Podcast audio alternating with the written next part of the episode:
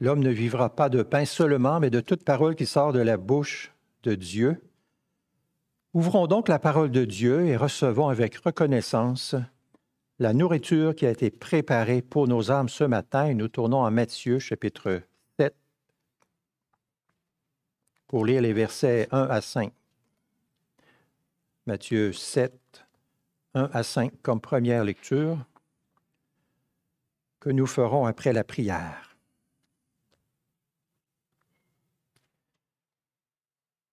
Qu'il est bon, Seigneur, de te connaître et de pouvoir marcher dans ta lumière. Nous étions ténèbres et tu nous as visités et tu nous as éclairés et tu nous as illuminés et montré le chemin, la vie, la vérité.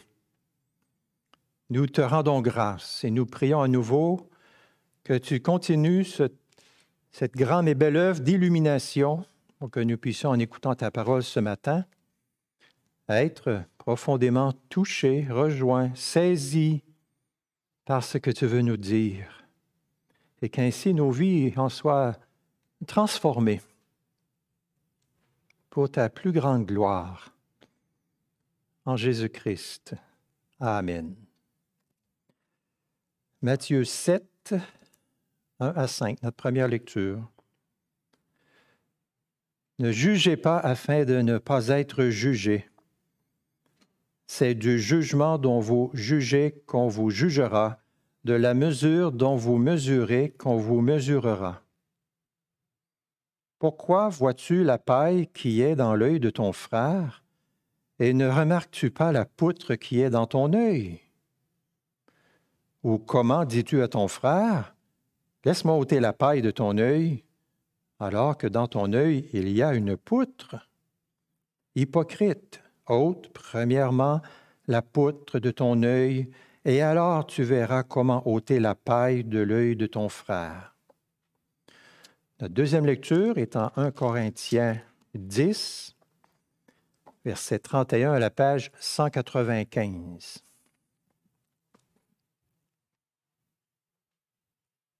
1 Corinthiens 10, 31.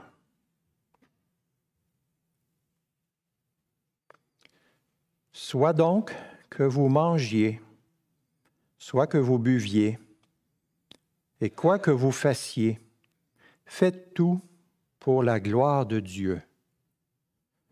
Amen.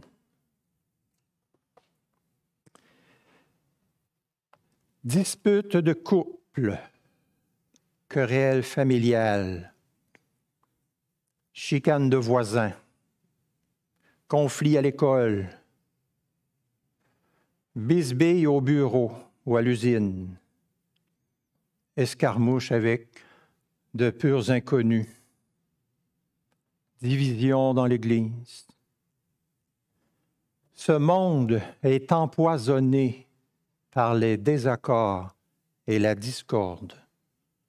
Les relations brouillées nous plongent dans le chagrin et l'angoisse et remplissent nos journées d'une lourdeur paralysante qui parfois peut même aller jusqu'à perdre le goût de continuer à vivre. Jacques écrit à des chrétiens dans son épître, D'où viennent les querelles parmi vous, sinon de vos passions qui guerroient dans vos membres? Vous convoitez et vous ne possédez pas, vous êtes meurtriers et envieux. Les conflits surgissent parce que notre moi pécheur nous incite à vivre pour nous-mêmes, nous persuadant que nos désirs sont primordiaux.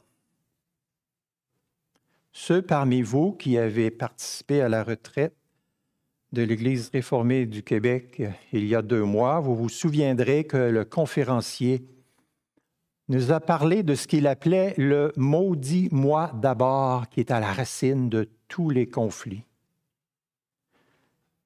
Et quand se greffe à ce nombrilisme la médisance, la calomnie, la diffamation, les critiques, le commérage et les choses semblables, un désastre se prépare. L'apôtre Paul écrit en Galates 5, 15 à des chrétiens Si vous vous mordez et vous dévorez les uns les autres, prenez garde de ne pas être détruits les uns par les autres. Détruits. Apocalypse 9.11 appelle le diable le destructeur. Et c'est ça son but, c'est de nous détruire en suscitant parmi nous des querelles et de la discorde. Tristement, nous ne pouvons pas échapper aux conflits dans le cours de notre vie. Il n'y a personne qui peut dire, ben moi, j'ai jamais eu de conflit avec personne et je suis sûr que je n'en aurai jamais. C'est impossible. Pourquoi? C'est parce qu'il y a encore en chacun de nous, sans exception, des restes de péché, d'orgueil, d'égoïsme, d'envie, de jalousie, et toutes sortes d'autres choses semblables. Nous faisons tous partie du problème et le problème fait partie de chacun de nous. Si je m'arrêtais ici, ce serait désespérant. Mais je ne vais pas m'arrêter ici. Je ne dois pas m'arrêter ici parce que je suis un ministre de l'Évangile et l'Évangile est un message d'espérance, de réconciliation, d'amour et de paix. Il suffit de lire dans la Bible les cinq premières pages pour voir à quel point l'homme, toute l'humanité s'enfonce dans le péché et dans la misère du péché, créant des conflits entre Dieu et les créatures et entre les créatures elles-mêmes. Mais les 1600 pages qui suivent déploient devant nous le grand plan d'amour, de pardon et de miséricorde de Dieu c'est la magnifique espérance de l'Évangile. Dieu est bon, répète la Bible, et dans son immense bonté, il nous donne son Évangile pour résoudre nos conflits. L'approche de Dieu est de nous faire comprendre tout ce qui est en Jésus-Christ, tout ce que Jésus a accompli pour nous à la croix. Dieu nous révèle qu'en son Fils, il nous traite avec une douceur et une bonté incroyables et immérité. Une fois que nous avons saisi pleinement cette bonne nouvelle, nous pouvons résoudre nos conflits dans l'amour et vivre dans la paix. Le titre de la prédication de ce matin est Résoudre nos conflits pour la gloire de Dieu. Ce thème est un une espèce de prolongement de la prédication de Christian de dimanche dernier qui nous avait parlé de la gloire de Dieu, qui nous avait orientés dans une vie vécue à la gloire de Dieu. Résoudre nos conflits pour la gloire de Dieu. Notre lecture principale est 1 Corinthiens 10, 31. Soit donc que vous mangiez, soit que vous buviez, et quoi que vous fassiez, faites tout pour la gloire de Dieu. Voilà une directive extrêmement claire de l'apôtre Paul à l'effet de nous concentrer sur Dieu et sur sa gloire en toutes choses, en toutes circonstances, y compris au cœur des conflits. La petite assemblée de chrétiens de Corinthe à qui l'apôtre Paul écrit était dans un désordre total. Il y avait beaucoup de discorde et de querelles dans cette Église il y avait de l'immoralité. Il y avait des gens qui venaient assister aux assemblées en étant ivres, en étant sous, et toutes sortes d'autres problèmes. Le problème pouvait se résumer à ceci, c'est que les gens ne se souciaient que d'eux-mêmes. Moi et mon cher petit moi chéri d'amour. Leur pensée dominante était il faut que mes désirs l'emportent. C'est moi, à moi le dernier mot. Dans le verset 31, l'apôtre Paul illustre ou exprime le grand principe pour les aider à se concentrer sur Dieu dans toutes les situations. Quoi que vous fassiez, faites tout pour la gloire de Dieu.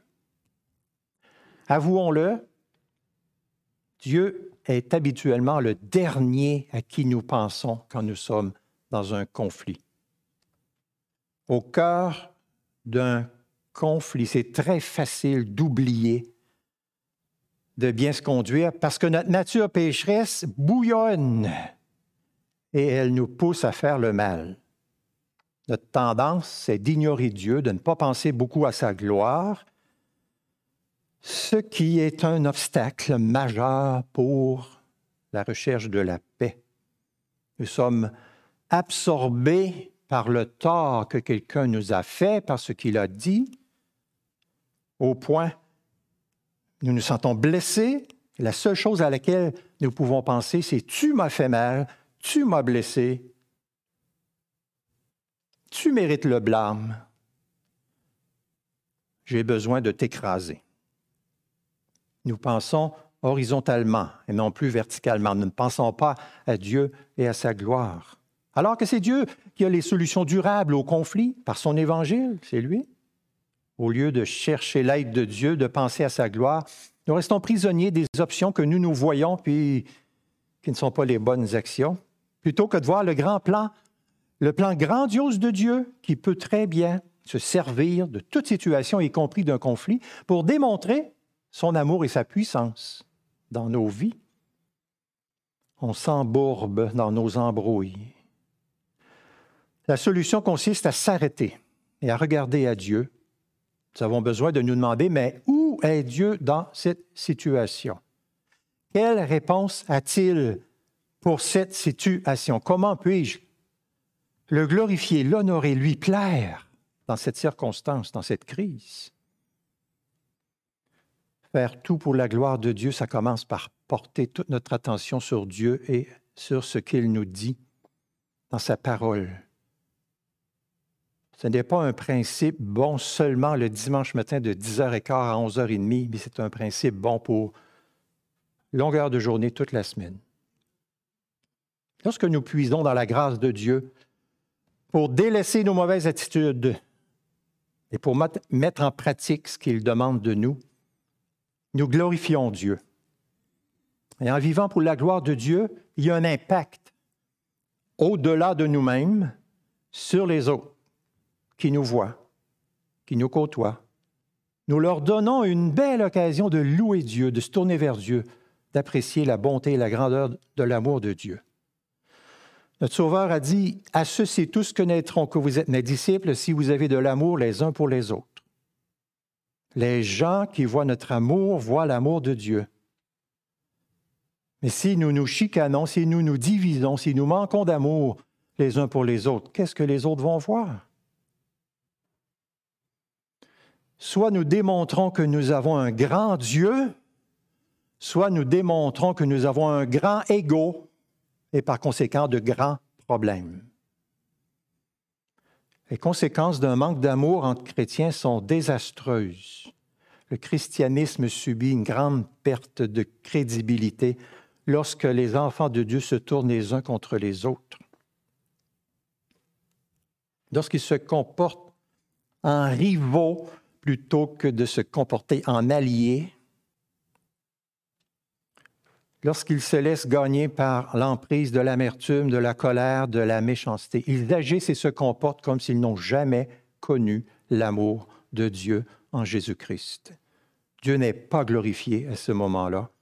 Ce qui fait dire au monde, hein, les chrétiens ne sont pas différents de nous, ils sont tout le temps en train de se chicaner comme nous, ils sont tout le temps en train de se séparer puis de se former une infinité de petits groupuscules. Hein, bien content de pas être chrétien. Il y a des gens qui disent ça. Un des moyens les plus puissants et concrets de glorifier Dieu consiste à faire ce qu'il nous demande de faire dans les conflits. Dieu sait qu'on a des tout le monde, et il nous donne un processus à suivre, des principes. Quand nous obéissons à ce qu'il demande de nous, nous démontrons que ces voies, nous croyons qu'elles sont vraiment bonnes, qu'elles sont fiables, qu'elles sont sages, et nous cherchons à obéir à ces principes-là, ça démontre notre attachement à Dieu, notre désir de l'aimer de plus en plus. Jésus a dit, si vous m'aimez, gardez mes commandements. Personne ne garde parfaitement les commandements, mais nous pouvons tous progresser. Nous pouvons tous puiser dans la puissance et dans la grâce de Dieu pour chercher à vivre de plus en plus et de mieux en mieux selon la volonté de Dieu. Qu'est-ce que Dieu nous commande? Dans un conflit? J'aimerais ce matin nous rappeler cinq principes bibliques à ce sujet. Ça ne dit pas tout, ça ne couvre pas tout, mais il me semble que ces principes-là sont importants. Premier principe, Dieu nous exhorte à passer par-dessus une offense en faisant preuve de la même miséricorde patiente qu'il exerce à répétition envers nous. Nous ne sommes pas toujours obligés de reprendre sur le champ la personne qui a dit une parole qui était offensante ou qui a fait un geste que nous n'avons pas aimé. Confronter tout de suite n'est pas toujours la meilleure façon de faire. Ça peut l'être et dans certains cas, ça l'est, mais pas toujours. Dans bien des situations, la meilleure façon est tout simplement de passer par-dessus au lieu de sauter sur l'occasion, de laisser sortir notre furie, d'exiger des excuses et tout le pataclin, non. Écoutez Proverbe 19, 11. L'homme qui a du discernement est lent à la colère et il met son honneur à passer par-dessus une offense. 1 Pierre 4, 8. Avant tout, ayez les uns pour les autres un ardent amour, car l'amour couvre une multitude de péchés. Une multitude. La semaine dernière, nous avons lu, nous avons entendu Christian nous parler de Colossiens 3.13. Si quelqu'un a une raison de se plaindre d'un autre, faites-vous grâce réciproquement, comme le Christ vous a fait grâce. Malheureusement, rares sont les personnes qui ont la capacité de passer par-dessus une faute. Mais n'est-ce pas de cette façon que Dieu nous traite? Psaume 103, 10. L'Éternel ne nous traite pas selon nos péchés et ne nous rétribue pas selon nos fautes. Sa douceur, sa patience envers nous nous montre une nouvelle façon de traiter les autres. Une façon étonnante, j'en conviens.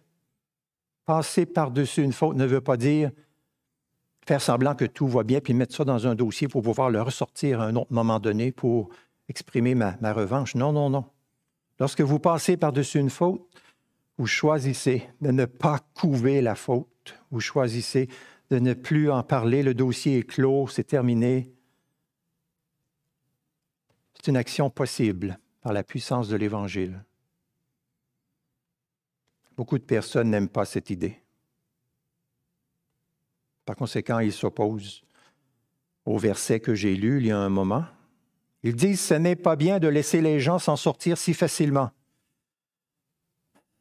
La réponse à cette question, c'est où serions-nous, nous, si Dieu nous traitait avec justice sans miséricorde? La réponse, elle est très clair et simple, nous serions tous en train de périr en enfer éternellement. Heureusement que Dieu ne nous traite pas selon nos péchés. Il demande que nous fassions comme lui, comme il nous a fait. Luc 6, 36. Soyez miséricordieux comme votre Père est miséricordieux. Passez par-dessus une offense avec amour, nous souvenant de l'amour de Dieu pour nous. Ça ouvre un horizon de grâce. Toujours reprendre systématiquement ceux qui nous font du mal, ça cause souvent beaucoup de dommages. Donc, un premier principe, nous glorifions Dieu de cette manière. Deuxième principe, Dieu nous exhorte à reconnaître notre rôle, notre rôle dans un conflit. Vous avez sans doute déjà remarqué où notre attention va dans un conflit. Notre attention va sur l'autre, sur ces immenses fautes à notre égard, les torts qu'il a commis contre nous. Nous amplifions facilement ce qu'il a fait et nous minimisons notre part, notre rôle dans tout ça. Écoutons encore cette parole de notre Sauveur que nous avons lue tantôt. Ôte premièrement la poutre de ton œil et alors tu verras comment ôter la paille de l'œil de ton frère. D'où l'importance de nous examiner honnêtement. Quelle est ma part, Seigneur, dans cette crise, dans ce conflit? Ouvre mes yeux pour que je puisse voir comment j'ai contribué ou je continue de contribuer à ce problème. Indique-moi. L'aveu honnête de nos fautes mène souvent à des dénouements dans les relations. C'est ce qu'on pourrait appeler une récolte d'or. Vous connaissez la règle d'or en Sermon sur la montagne. La règle d'or nous dit de faire aux autres ce que nous voudrions qu'ils fassent pour nous.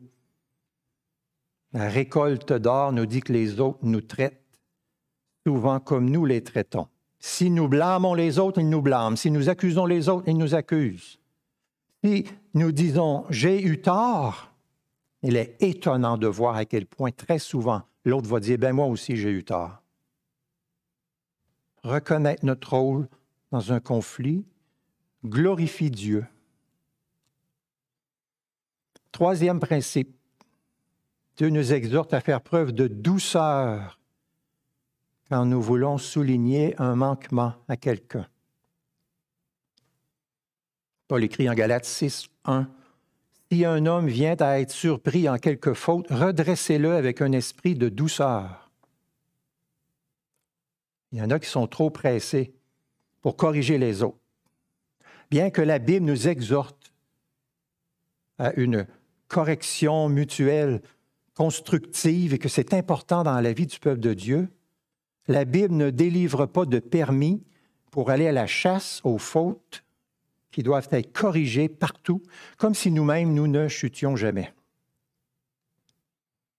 En Galates 6.1, le mot surpris, si un homme vient à être surpris en quelque faute, veut dire piéger, piéger.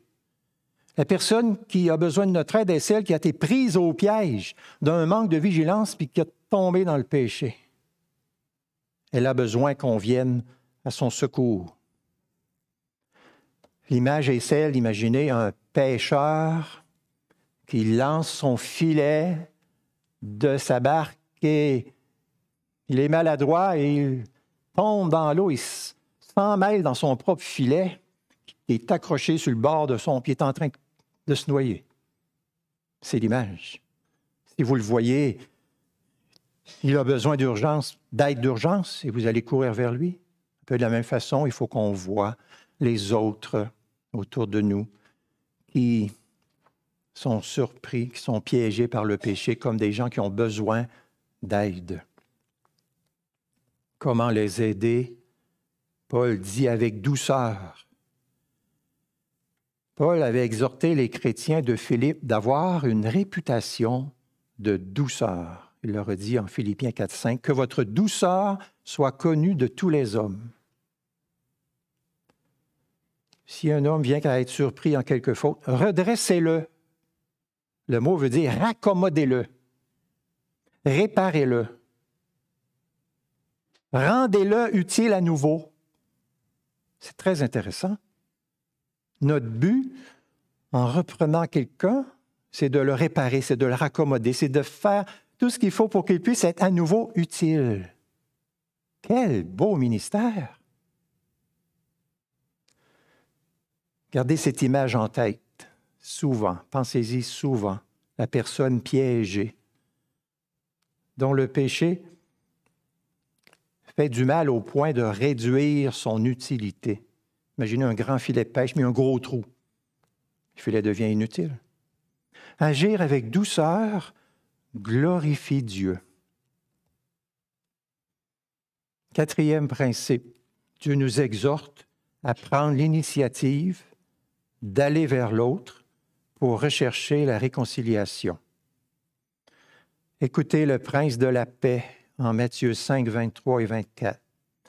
Si tu présentes ton offrande à l'autel et que là tu te souviennes que ton frère a quelque chose contre toi, laisse là ton offrande devant l'autel et va d'abord te réconcilier avec ton frère, puis viens présenter ton offrande. On doit le faire parce que c'est ce que le prince de la paix nous commande de faire. Par l'Évangile, Dieu nous donne la puissance de traiter les autres comme lui, Dieu, nous traite. Nous sommes alors en mesure de prendre l'initiative pour résoudre un conflit, faire les premiers pas, comme Dieu l'a fait pour nous.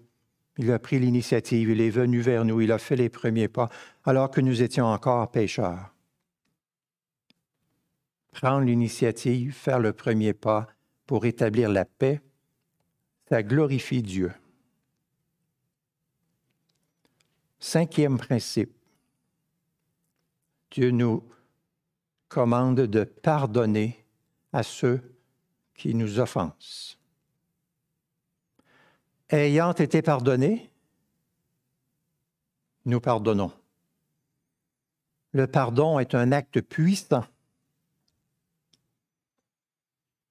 qui rend possible une relation entièrement guérie de la douleur, du conflit.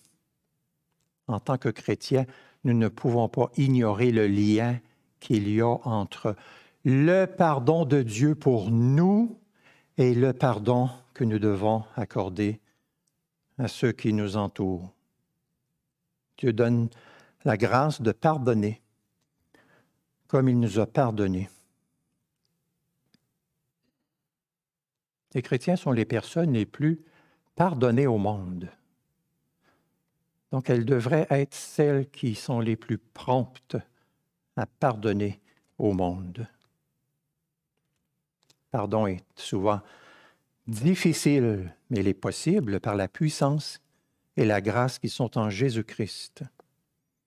En allant à la croix, c'est comme si le Fils de Dieu a ouvert un compte de grâce abondante en notre nom dans lequel nous pouvons puiser jour après jour, par la foi, et découvrir que nous avons tout ce qu'il faut pour accorder le pardon à ceux qui nous ont fait du tort.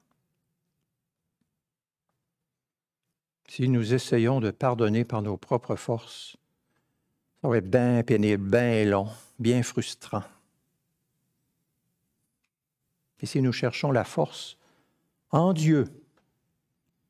Si nous nous souvenons ce qu'il a fait en nous, si nous lui demandons de changer notre cœur, nous allons découvrir que nous avons la puissance pour pardonner.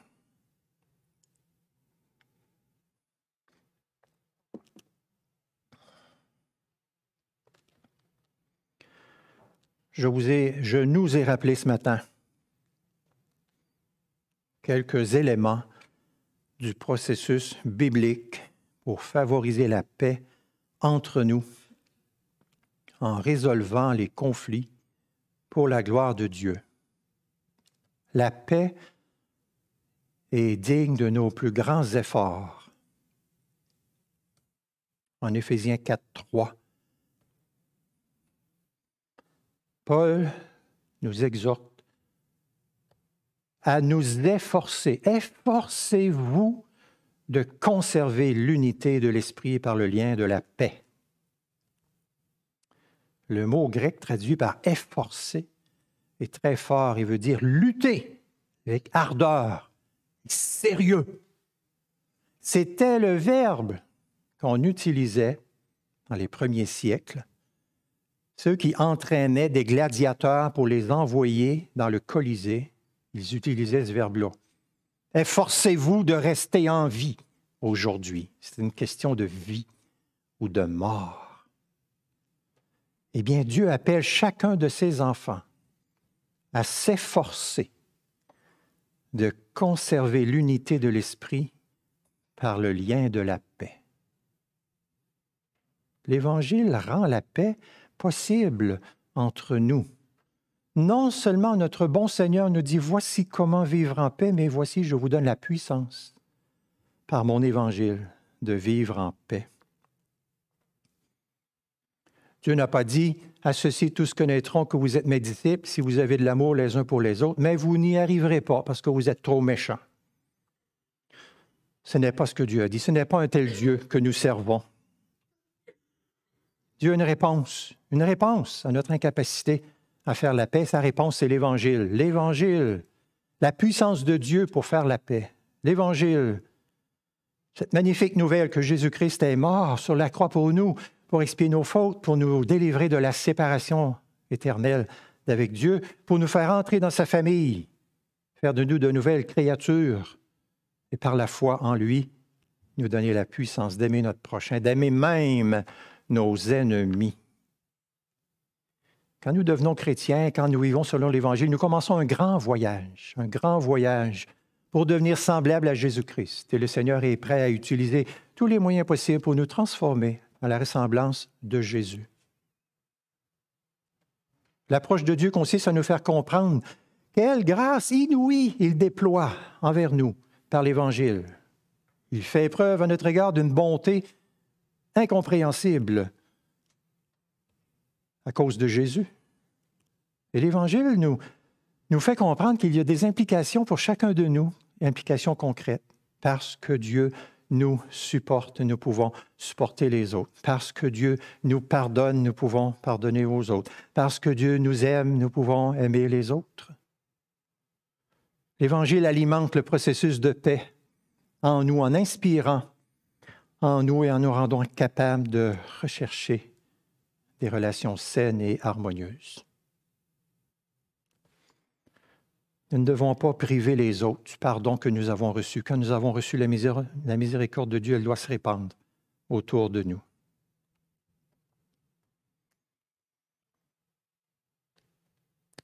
Le livre des Proverbes dit, c'est une joie pour le juste d'obéir. C'est une joie. Il y a beaucoup de joie à donner aux autres le pardon incommensurable et immérité que nous avons reçu, plutôt que de ressasser dans nos cœurs les fautes des autres. Choisissons donc de coopérer avec Dieu, qui nous aide quotidiennement à nous repentir de nos propres fautes et à revêtir le caractère de Jésus-Christ. L'Évangile est joie et paix incomparables pour les artisans de paix. Amen.